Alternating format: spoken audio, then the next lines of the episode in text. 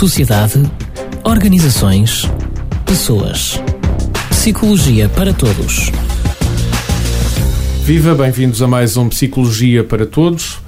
Hoje vamos falar de tráfico de pessoas e temos três polícias ou ex-polícias como convidados. A Esther Silva, que é ex-inspetora-chefe da Polícia Judiciária, o Manuel Rodrigues, que também é ex-inspetor-chefe da Polícia Judiciária, e ainda no ativo, Ricardo Souza, que é agente da Polícia de Segurança Pública. Há aqui uma diferença entre o que, o que vocês chamam de tráfico de pessoas e smuggling. Uh, quem me começa por explicar o que é esta diferença entre smuggling e tráfico de pessoas? Então, o, o tráfico de... Passamos então para a PSP ainda no ativo.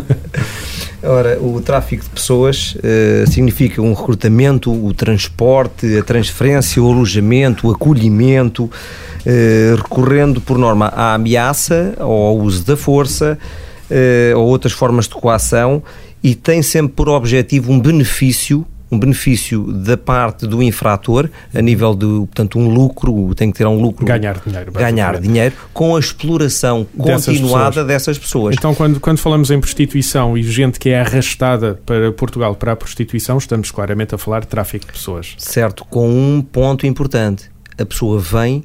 Uh, mas não deu o consentimento, não existe o consentimento para a prática desse ato. É forçada. É forçada, portanto. Tem que haver é, essa, é forçada essa, na vinda e é forçada cá, quando exatamente, está a ser explorada. Exatamente. Por sua vez, o smuggling, o smuggling que é um, um preciosismo inglês, que será a introdução clandestina de migrantes, significa que facilitar a entrada ilegal num Estado. Portanto, implica antes de mais um para ato trabalhar. transfronteiriço. Sim. Também para uma exploração ou não ou não. O Mas aí, fato... então, a pessoa... Há um em teoria, consente. Tem, tem, noção de que vai, para, que vai, vai cometer o ilícito de entrar no Estado ilegalmente. A pessoa, por norma, paga até para esse, esse, esse serviço. É, vemos isso nas notícias regularmente com a vaga de imigrantes que provém da África do Norte, mas também será, de países de leste. Será o melhor exemplo Sim. que temos neste momento para, de uma situação de smuggling, em que os próprios, os próprios uh, infratores, chamemos assim, abandonam a, a um, Pretendem vir trabalhar para Portugal na sua maioria, é isso? O, as pessoas, os lesados sim, os lesados sim. O interesse é vir, as pessoas, eh, neste caso não seria Portugal, no caso estamos a falar do Mediterrâneo, uhum. seria sair para a Itália. Mas eh, a ideia, a ideia base... Há pouco, não há muitos anos, tivemos eh, uma vaga de imigrantes de, de, de países de leste que, que até eram em boa parte mão de obra qualificada, que pretendiam vir trabalhar para Portugal e não, penso não cometer nenhum erro dizer que a maior parte entrou ilegalmente. Neste caso estamos claramente a falar de smuggling. Uh, o smuggling não, não, não, porque o smuggling aí implicaria que eles tivessem eh, pago para alguém os meter neste Estado, que seria uhum. o Estado português. Uh, portanto, essa, essa vaga que houve, eu tenho ideia, e os meus colegas poderão confirmar essa situação, que Uh, foi de boa vontade, as pessoas vieram de livre e espontânea vontade, portanto não foram obrigadas. O smuggling implica a obrigação da pessoa pagar e depois vir. Num transporte ilegal. Um transporte ilegal. Basicamente a ideia é essa, exatamente, é um transporte ilegal. Em que há um benefício, que é o transporte, e não existe depois mais benefício por vezes existem situações de smuggling que te podem transformar em tráfico de, de pessoas. Muitas vezes nós ouvimos imigrantes portugueses no estrangeiro a queixarem-se dessa situação, que iam trabalhar para um determinado sítio com uma promessa de ordenado e depois, quando chegam lá, alguém lhes caça os documentos, obrigam-nos a trabalhar, tem, é quase impossível comunicarem para o exterior. Estamos exatamente para isso será exatamente o, o Mas isso também acontece no... em Portugal? Também. Também. Conhecem casos, vocês que são polícias ou foram Sim. polícias, conhecem casos de uh, trabalhadores que estão aqui forçados? Conhecer casos que já, já claro. terminaram, obviamente, que já foram detectados e já foram sim. acompanhados. Sim, ainda há pouco tempo houve uma situação no Alentejo, em Estremoz, eh, que a Guarda Nacional Republicana e o Serviço de Estrangeiros e Fronteiras, em cooperação e com a Polícia Judiciária, porque há uma cooperação sempre a nível internacional com a Polícia Judiciária, quem representa a, uhum. a, nível internacional a Polícia Portuguesa será a Polícia Judiciária e com, a, com a, o Serviço de Estrangeiros e Fronteiras, que, que, tem uma unidade específica que é a unidade de, de antitráfico de pessoas, eh, e juntamente com a Guarda Nacional Republicana fizeram um serviço em Estremoz em que detectaram numa quinta para a apanha, eu azeitona. penso, da azeitona, então, foram detectadas, foram detectadas exatamente essas pessoas que tinham, que viviam em condições desumanas, sem as suas identificações, portanto, e estavam a ser exploradas, não eram pagas e considerava a, a desculpa que lhes era dada, entre aspas, a palavra desculpa, era as pessoas, o, o, trabalhar era para pagar o transporte, o transporte e todas as despesas que os, que os criminosos tiveram com, com, Como com se eles. fosse formada uma dívida, mas que na prática a dívida nunca acaba. Exatamente, exatamente. Então, mas estamos a falar de uma situação que passou de smuggling para tráfico. Eu Isto gostava, é gostava de o interromper se não, sim, sim. se não se importa. Falou há pouco de, de dos anos atrás de, dos movimentos que se verificaram de leste para, para Portugal. Eu gostava de lhe, de lhe contar, de lhe contar se, se, se, me permite a, a expressão, que a, a Polícia Judiciária, na altura, teve variadíssimas investigações, acabou com várias redes algumas de consideradas consideradas legalmente crime organizado, uh, em que várias pessoas, e eu quando digo várias estou, estou, a referir-me a um universo bastante extenso, uh, eram, trabalhavam, foram trazidas para cá, trabalhavam cá, sobre uma pressão extremamente intensa de, de, das redes criminosas. Ou seja, uh, as pessoas eram obrigadas a trabalhar. Todo o esquema que já aqui foi falado pelo meu colega de ficarem com, com os documentos na sua posse, etc. Uh, são sucedeu, os meios de pressão normais. São os meios de pressão. Com a ameaça de se desistissem exercerem serviços sobre as famílias nos locais de origem, Sim. ou seja, uma pressão que deixava as pessoas completamente reféns. amarradas, reféns da, da, daquela da situação. situação. E, uh, e, de facto, a Polícia Judiciária, na, na altura, uh, conseguiu construir vários processos por crime organizado, coisa que se calhar hoje seria muito mais difícil, fruto da lei e do entendimento da lei. E há pouco explicar em off porque nós é que, Mas quer-me explicar então porque é que agora seria mais difícil? Seria mais o que difícil. É que mudou nesse entendimento, na lei e nesse mudou, entendimento? O que mudou é a dificuldade legal de, perante um determinado quadro criminal, uma, um grupo que, que, se dedica a, à prática do crime ser considerado, aos olhos da lei, uma organização criminosa. Uma organização criminosa perante a lei um, perante o nosso Código Penal, exige uma construção específica com chefias, com com vários membros uh, hierarquicamente organizados. organizados. Mas hoje em dia essas papéis... organizações são um pouco mais plásticas, não é? É mais difícil Tudo encontrar isso, essa hierarquia. Uh, exatamente. Por um lado, uh, dá-se essa situação. Por outro lado, o facto de os crimes acabarem por serem investigados isoladamente, o, o uma, uma organização que precisa de, de roubar um carro para, para obter para determinados meios. Alguém. Para o crime de roubo, então exatamente. Então quer-me quer dizer, o crime depois, de roubo é investigado ou prosseguido juridicamente de uma maneira, o crime de tráfico de outra, certo, porque, se houver vícios, outros vícios de Exatamente, outra forma. porque são várias as polícias com competências para trabalhar. Uh, eu, se calhar, isto não faz sentido no, no âmbito desta, desta, deste conversa, programa, sim. desta conversa e, de, e, deste tema. Mas o, o que é certo é que uh, as dificuldades legais de se trabalhar este tipo de situações criminosas, que são várias, porque o tráfico implica uma sucessão de, de crimes, de, de, várias, de vários, de vários sim, tipos, claro. do sequestro, do rapto, do, enfim. Uh, e, e, tudo isto cria dificuldades acrescidas basta falar-se no entendimento entre o smuggling e o tráfico, que às vezes se confundem, às vezes são a mesma coisa e uns entendem de determinada forma, outros entendem de outra forma, isto, e isto torna-se complexo. Deixa, Posso só meter mais uma Esther Silva, diga. é porque, eh, na realidade, quando se está a falar eh, de tráfico, eh, tráfico internacional e crime organizado, é fácil entender que isto não se passa somente no nosso país. Portanto, é que ainda há essa dificuldade. Pois, o universo da investigação não se limita é ao nosso país, é transfronteiriço.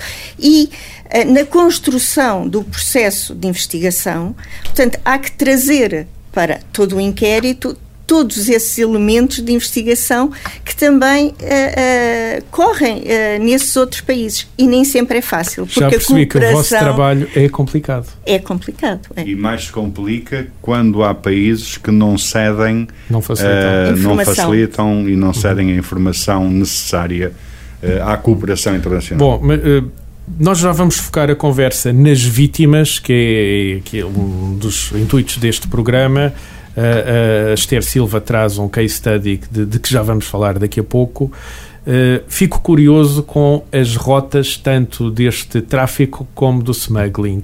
Eu presumo que quando uma rota é claramente descoberta, ela rapidamente se altera. Hum. Nem sempre. Não? Continua-se a insistir na mesma rota? Continua, continua até porque, eh, por norma, as vítimas são localizadas já na, no local final. Na fase final, sim. Portanto, a rota pouco interessa. Se passou por aqui, por ali, passam. Portanto, eh, é, é, a rede permeável, no fundo, eh, dos, desta aldeia global que uhum. permite que, efetivamente, estes imigrantes ou estes migrantes passem. De onde é que eles vêm? Os de leste vêm dos países de leste, Sim. não é? Se for do Brasil, Brasil, eh, vem do Brasil. É evidente que as rotas que vêm dos países de leste uh, podem vir de uh, muitas maneiras, até de carro, caminhonetes, meios percursos a pé, sabe-se lá como, porque é muito mais fácil claro. imaginar a forma como eles vêm do que, por exemplo, os imigrantes que vêm do Brasil, porque do Brasil ou vêm de barco ou vem de avião. De avião não sim. tem outra forma de vir, não é? E, e não é por isso que, se deixa é, ou que se alteram as rotas. Uhum. Mas vamos então. Posso dar sim, Só, só, um exemplo, só para se perceber o, o porquê que nem sempre que se detecta sim, uma Manuel rota ela é, ela é alterada. Uh, imagine uh, no tráfico de droga os correios de droga que trazem bolotas no, no interior do corpo. Um, bolotas, vamos entender. Bolotas de, de haxixe, de, de, de, cocaína, etc. Um, num avião que chega a Lisboa é detectado um indivíduo com, com bolotas no, no, no interior. Provavelmente nesse avião vinham mais cinco carregados de bolotas.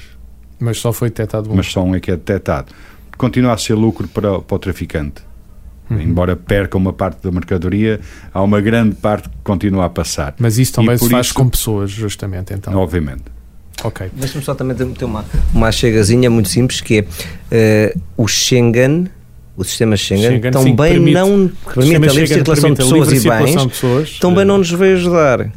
Porque uma das rotas por vezes utilizada é a entrada por outros países por outros vão, o voo vem direto. Uh, por exemplo, vou dar um exemplo, a título apenas de exemplo, não exemplo. quer dizer que seja utilizado, vem direto a Madrid e depois faz um voo regular de Madrid para Lisboa, já vai entrar como sendo um voo Schengen Portanto, não há. Sim, esse voo não será controlado. Não será controlado da mesma forma que um voo que vem diretamente do Brasil. Ou é reconvertido à rota e passa Portanto, a vir de carro há, há muito, Exatamente, ou, vem, ou exatamente, ou chega a Madrid e volta e volta e pode vir de carro. Ou, de autocarro, de comboio. De, da, forma, da forma terrestre que desejar. Claro que desejar.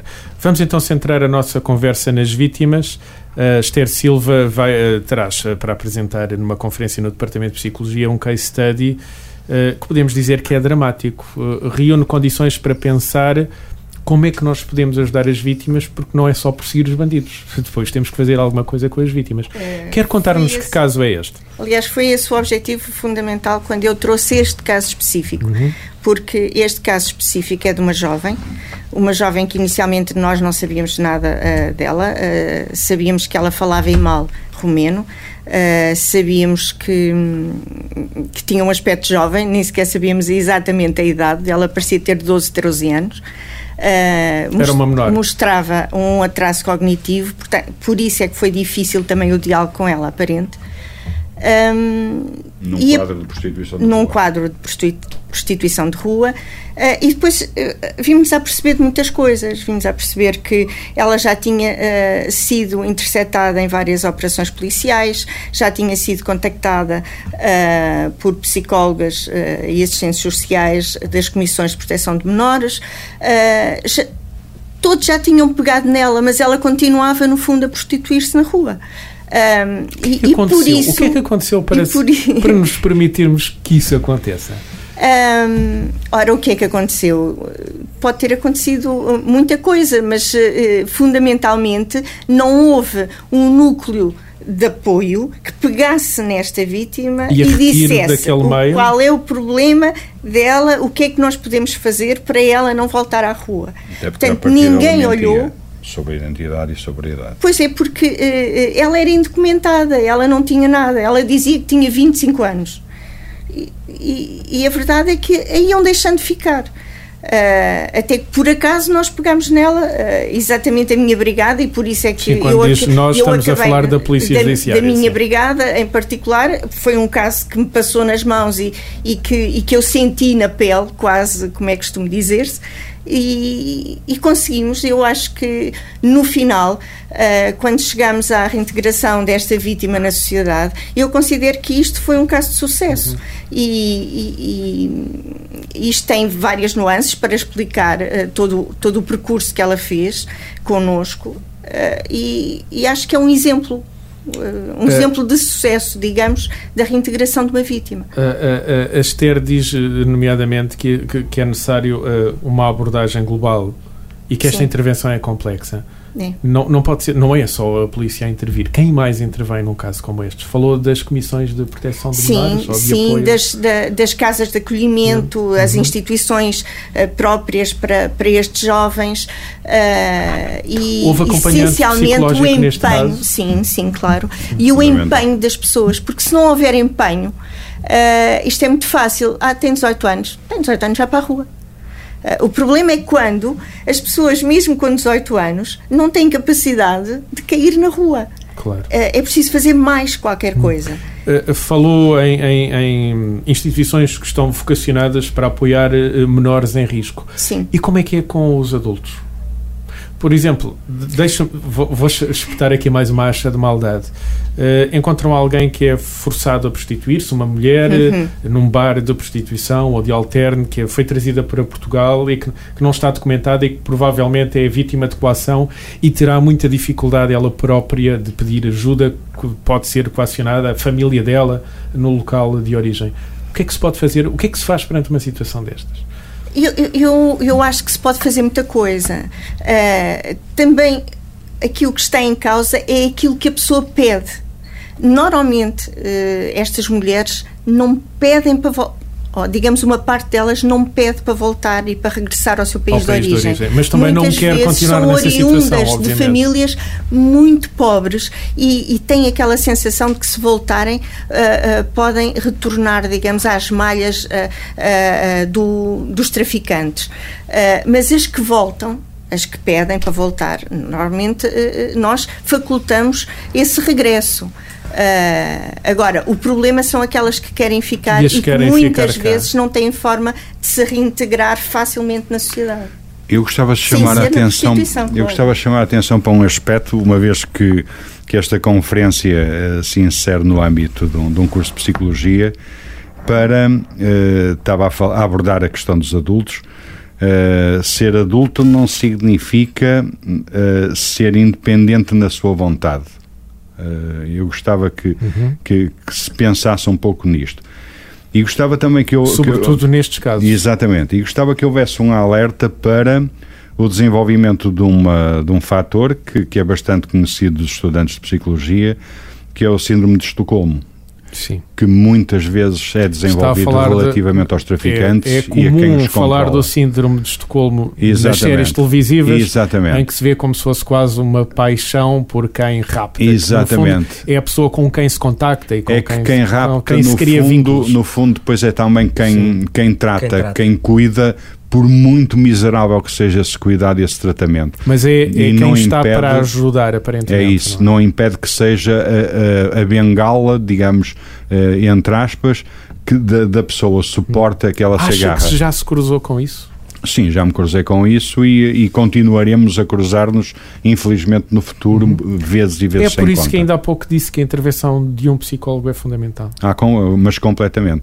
Aliás, uh, eu, eu acho que o combate ao tráfico uh, seguramente não pode ser entendido como um, um trabalho de um problema polícia. de polícia. Não é um problema, é um problema da sociedade onde tem que intervir várias organizações, várias áreas, vários saberes e só da conjugação muito clara desses saberes e dessas, e dessas áreas é que é possível uma vitória sobre, eu, sobre eu este flagelo. só mais um bocadinho. uh, isto é um caso de polícia e é um caso para todos trabalharem. Uh, e, e, eu só acrescentaria trabalharem em conjunto, Junto. porque muitas vezes, estando a trabalhar cada um por si e cada um na falou, sua área. Falou ainda há pouco de um caso em que várias pessoas trabalharam, vários institutos trabalharam e, e, e numa resultou, primeira fase e não numa resultou. primeira fase não resultou e só acabou Essa por ideia resultar, de trabalhar então em conjunto é crucial. É, o, é mesmo crucial. É só quando, quando nos envolvemos todos em conjunto para ver o que é que podemos fazer é que realmente eh, então, conseguimos a vitória. É isso que na conferência no âmbito da psicologia